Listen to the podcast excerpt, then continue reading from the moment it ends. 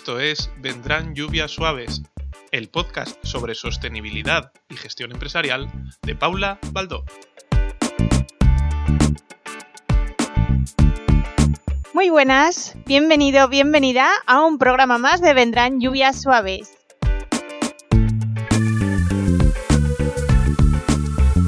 El tema de hoy va directamente a hablar de emprendimiento o más bien de modelos de negocio, porque hoy toca que tengas una idea clara de varias, en concreto nueve, formas de diseñar negocios para que funcionen dentro de la economía circular.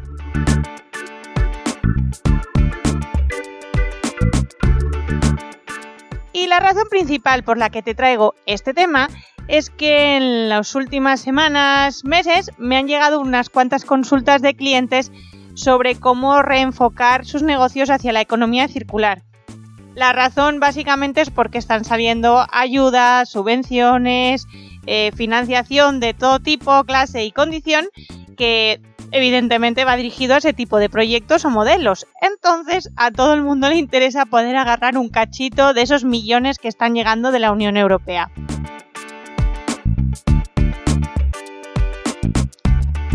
Así que, para que todo el mundo tenga la misma respuesta, no tener que ir cliente a cliente, persona a persona, contando de qué va esto de la economía circular y cómo lo puedes aplicar al negocio, te lo voy a contar hoy con nueve modelos para emprender en economía circular, pero que también pueden ser para darle una vuelta a ver si tu negocio se puede adaptar a ellos sin que necesariamente estés emprendiendo.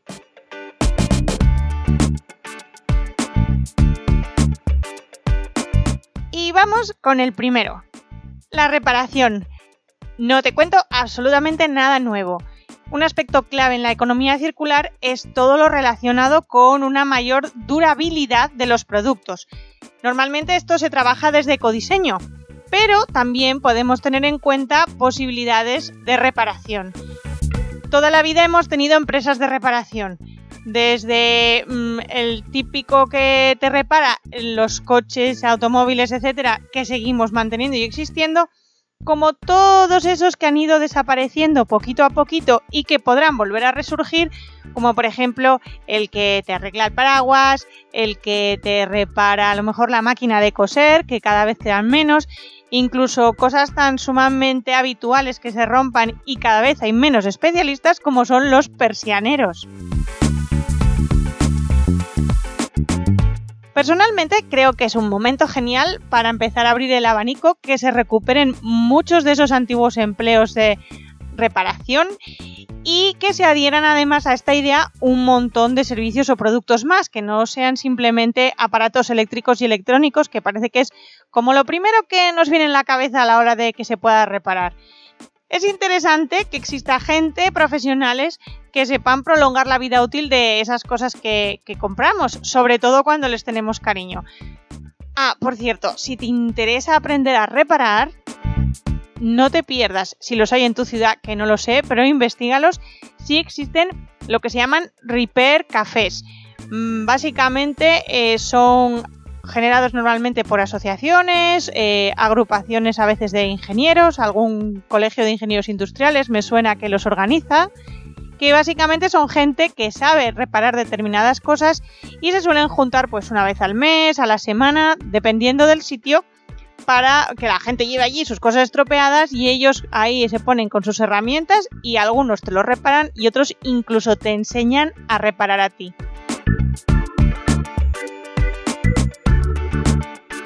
Que conste que esto del Reaper Café, además, personalmente también me parece que es una idea fantástica de negocio y no tienen por qué hacerlo solo asociaciones y entidades sin ánimo de lucro. Así que también podrías plantearte ese tipo de servicio si no lo hay en tu ciudad.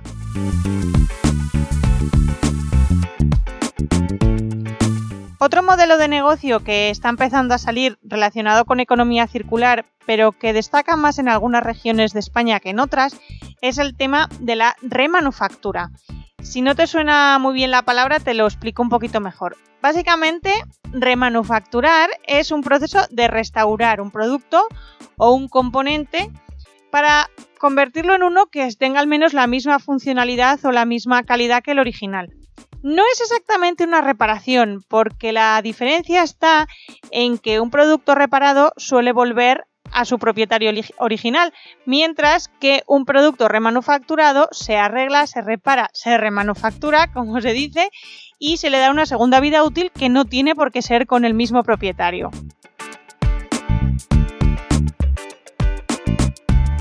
Una ventaja de este modelo es que, por ejemplo, fideliza mucho a los clientes, ¿vale? Porque tenemos una relación mucho más estrecha con él.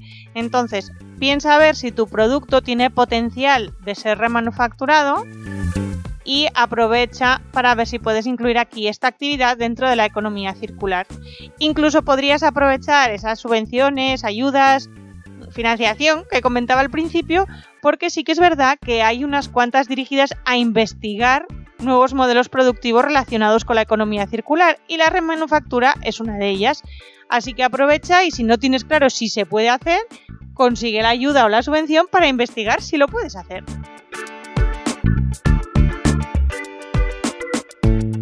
Otro clásico clasicazo es el tema de la reventa. La reventa legal en este caso, no pensando en la reventa de entradas, que en España es bastante ilegal, sino la reventa de productos. Esto funciona fenomenal y se mueve muchísimo ahora mismo en el sector textil, porque es como el que más fácil eh, parece mm, acercar el producto al cliente. Eh, seguro que conoces cosas como eh, Wallapop, eBay, Shopify se llama, bueno, ahora no me acuerdo, cómo, hay una que es, ya lo buscaré y lo pondré en las notas del programa, pero hay otra que también es de ese estilo que la gente puede revender sus prendas de ropa para que lo puedan lo puedan adquirir otras personas y oye, ganarse un dinerillo con eso que no se ponen. Ahora dale una vuelta y mira a ver si hay mercado de reventa en el sector en el que eres especialista. Es interesante y oye, puedes alargar la vida útil de las cosas, puedes además hacer, mm, yo qué sé, por ejemplo, una librería, ¿no? Una librería puede eh, vender libros y puede el cliente a lo mejor leerlos, devolverlos y mm, la propia librería puede recomprarlos y volverlos a poner de nuevo a la venta con otro precio y además así que la persona pues con ese dinerito que le devuelven comprarse otro libro nuevo para leer. Ejemplo así rápido que se me ocurre, pero seguro que se puede aplicar a un montón de cosas más.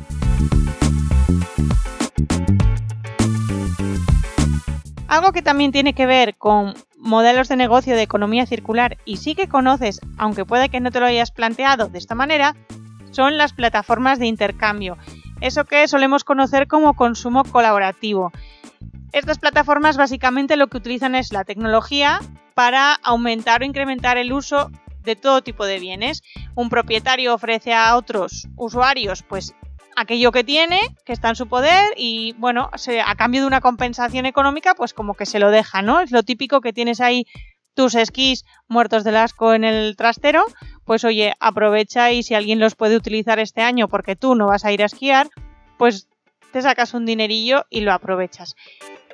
El problema que tiene este modelo de negocio no es en la parte tecnológica, que es lo que podrías a lo mejor pensar, cómo me meto yo en este lío, sino cómo monetizarlo, porque sí que es verdad que aunque está creciendo mucho, mm, todavía cuesta un poco que las cantidades económicas que mueve el modelo sean útiles por lo menos para, la, para el usuario. ¿Vale? Estoy convencida que las plataformas de intercambio se forran con ello, pero hay que ver cómo repartir un poquito más equitativamente ese beneficio.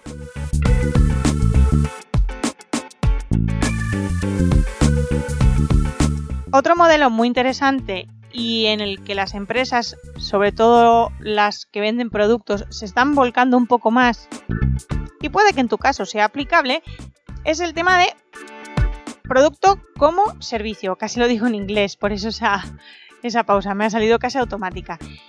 Es muy parecido a lo que te decía antes, pero la diferencia está en que no es el propietario el que presta o cede su, producto o lo que tenga para que otro lo use, sino que es la propia marca o el propio fabricante el que ofrece la posibilidad a sus clientes de que en lugar de comprarlo, pues pagar por el uso del producto.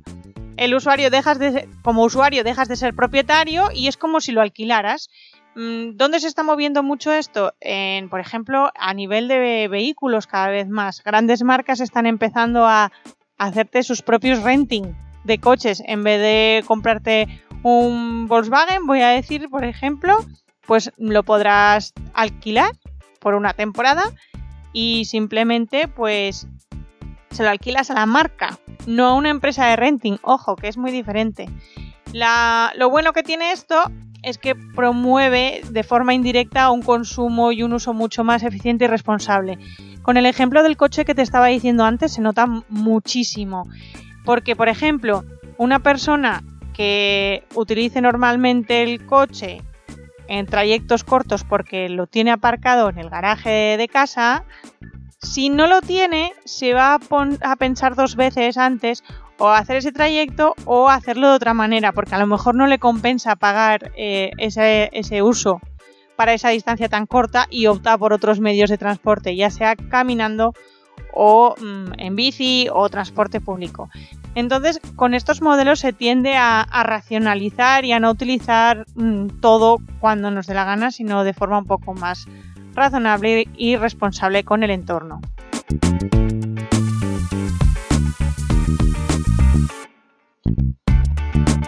Otro modelo muy interesante es el residuo como recurso. Ya te adelanto que aquí en España es un tema complicadillo porque a nivel de legislación de residuos, todo lo relacionado con subproductos y aprovechar residuos de unas organizaciones para que sean materias primas en otras es un tema complicadísimo que por desgracia va lentísimo, no, lo siguiente. Entonces mm, nos va a costar un poquito trabajar por ahí, pero todavía se pueden hacer eh, pequeñas cosas porque hay algunos productos que ya están aprobados por ley por subproductos y bueno, si nosotros consideramos que nuestro producto mm, para fabricarlo a lo mejor necesitamos los residuos de otros, pues hoy es un planteamiento que nos puede venir fenomenal también, en vez de mm, ceder nuestro residuo, pues buscar a alguien que nos dé ese material, ¿vale? Para poder eh, reenfocar y poder mm, producir con otros precios, lógicamente, porque cuando es un residuo no tiene los mismos precios que una materia prima y con mucho menor impacto para el medio ambiente.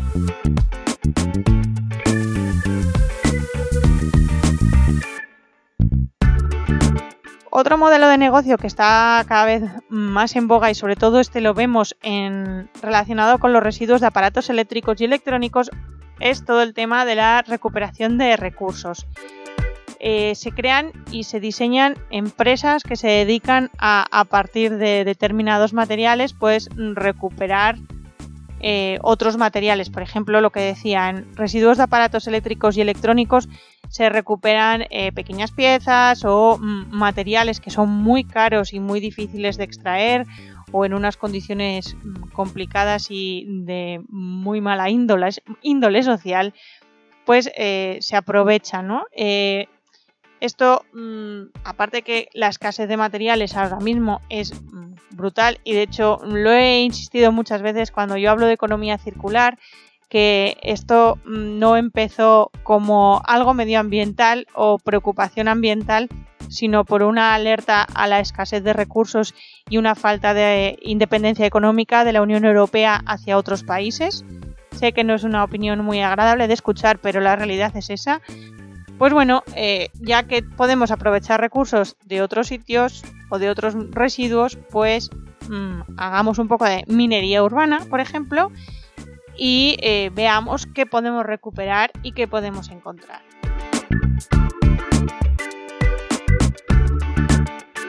Y ya terminando, eh, te comento que otro de los modelos con los que se suele trabajar es el tema de suministros, lo que se llama suministros circulares.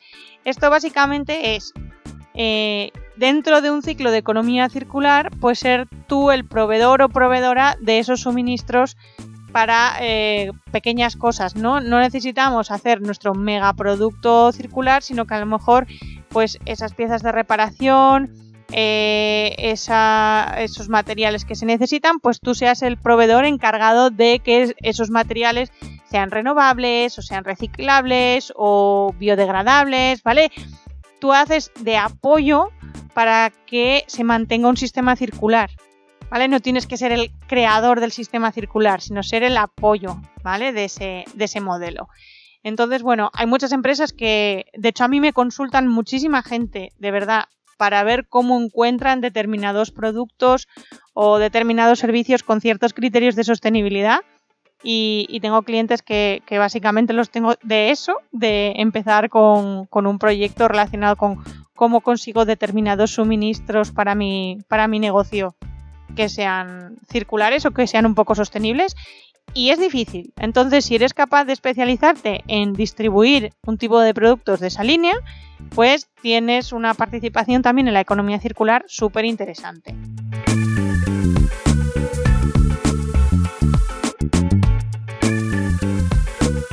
Y por último, la otra idea es eh, trabajar con la extensión de la vida útil de los productos o de los servicios. ¿Sabes esa sensación que tienes de que todo se, estropea como muy pronto, ¿no? Que parece que te lo acabas de comprar y ya está roto o que está hecho todo para, para romperse, para que dure X tiempo. Bueno, pues ahora hay que replantearse esto y empezar a diseñar, en realidad es ecodiseñar para, para durar, ¿vale? Entonces, si trabajamos para que nuestro producto o nuestro servicio sea duradero, que maximice su vida útil, ya estás enfocando tu negocio hacia la economía circular y se pueden conseguir también líneas subvencionables y financiaciones relacionadas con esto o con investigación en cómo hacer que tu producto o servicio sea mm, que dure más, ¿vale? Que tenga una mayor vida útil. Eh, ojo con esto, ¿vale? Un pequeño matiz, porque hay veces que pensamos que, algo dure para siempre es, es, fantástico, ¿vale? Y no siempre eh, un producto que dure más eh, no tiene por qué implicar que sea más sostenible, ¿vale? Puede sonar contradictorio, pero es así. Pero es que hay veces que si alargamos innecesariamente la vida útil de algunas cosas, podemos provocar que haya un mayor consumo de recursos, un mayor consumo de energía, que hacer uno nuevo. Entonces, ojo con eso, hay que, hay que trabajarlo, ¿vale? Eh, si ¿Eso cómo se trabaja? Pues mm, nosotros, por ejemplo, yo lo trabajo con análisis de ciclo de vida tienes por ahí algún programa, que ahora de memoria no me es el número, en el que explico en qué consiste. Pero muchas veces hace falta hacer ese análisis. Pero bueno, si tu idea es alargar los productos, perdón, la vida útil de tus productos o tus servicios, vas en la buena línea. Así que a por ello y ya estás en la línea de la, o en el círculo de la economía circular.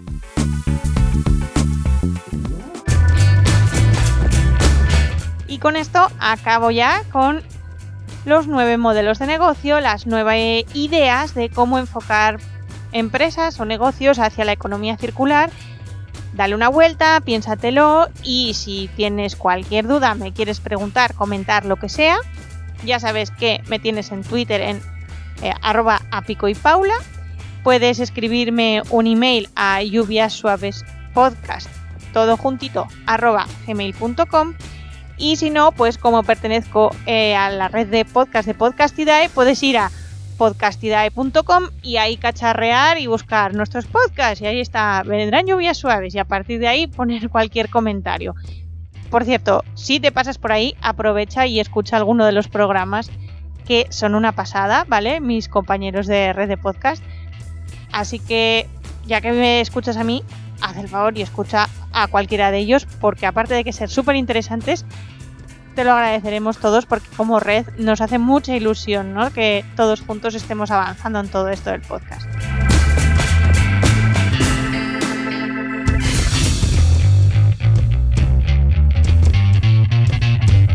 Y ahora sí, ya me despido hasta el próximo programa. Hasta luego.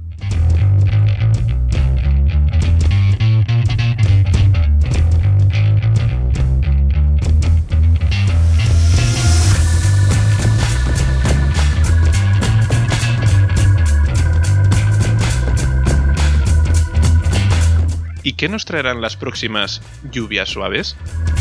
Pues en el próximo programa, ya que hemos estado hablando y nombrando varias veces en este el tema o el palabra del ecodiseño, pues vamos a aprovechar y explicar un poquito en qué consiste el ecodiseño y cómo puede sernos útil trabajarlo para nuestra empresa.